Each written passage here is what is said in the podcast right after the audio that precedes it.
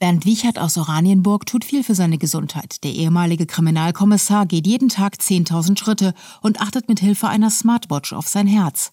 Trotzdem hat der 75-Jährige immer wieder Herzprobleme, genauer Herzrhythmusstörungen, die sich sehr bedrohlich anfühlen, erzählt er. Mit einem Mal von jetzt auf gleich. Man hat irgendwie sofort Schwäche gefühlt, schwache Beine. Man muss sich irgendwo festhalten oder sogar hinsetzen. Äh, das Herz schlägt einem bis zum Hals. Die Zeitdauer dieser Episoden schwankt. Manchmal sind es 20, 30 Sekunden und waren aber auch schon mal fünf Minuten und länger. Bernd Wiechert leidet immer wieder unter Vorhofflimmern, eine Form von Herzrhythmusstörungen. Dabei senden Herzmuskelfasern an der Lungenvene elektrische Störimpulse zum Herzen.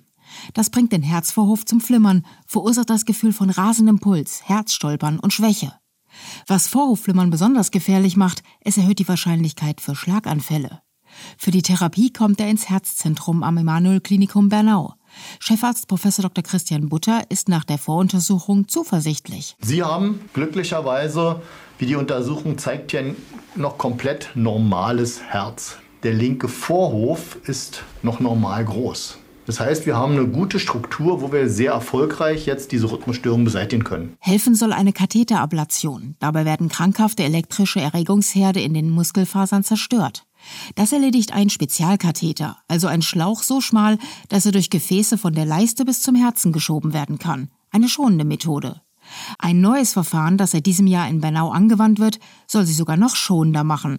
Denn statt die Störzellen mit Hitze oder Kälte zu zerstören, arbeitet man bei der neuen Pulsed Field Ablation mit Strom, der elektrische Felder erzeugt. Nochmal Kardiologe Christian Butter. Es ist eine sehr effektive Methode die gezielt die Myozyten, also die Herzmuskelzellen, äh, angreift und nicht andere sensible Gewebe mitschädigt. Da sind Nerven in der Region, da sind Blutgefäße in der Region und sie geht auch noch mal ein Kick schneller als die Standard.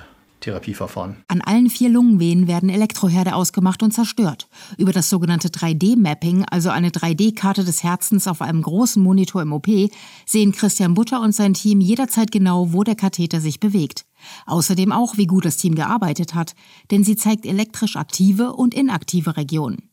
Mit der neuen digitalen Karte von Bert Wiecherts Herz ist Kardiologe Dr. Martin Seifer zufrieden. Wir können, glaube ich, sehr einfach erkennen, dass jetzt die Pulmonalvenen, also die Lungenvenen auf der linken und auf der rechten Seite elektrisch inaktiv sind. Wir sehen jetzt schöne gerade Ablationslinien, das heißt, wir haben alle vier Pulmonalvenen elektrisch isolieren können. Somit können also diese Störeinflüsse nicht mehr zum Herz gelangen. Die Katheterbehandlung von Bernd Wiechert wird in Bernau in einem schmerzfreien Tiefschlaf ohne Beatmung durchgeführt.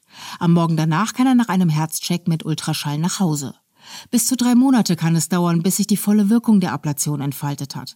Aber dann sind die Herzrhythmusstörungen für 70 bis 80 Prozent der Behandelten Geschichte und kehren nicht zurück. RBB 24 Inforadio vom Rundfunk Berlin-Brandenburg.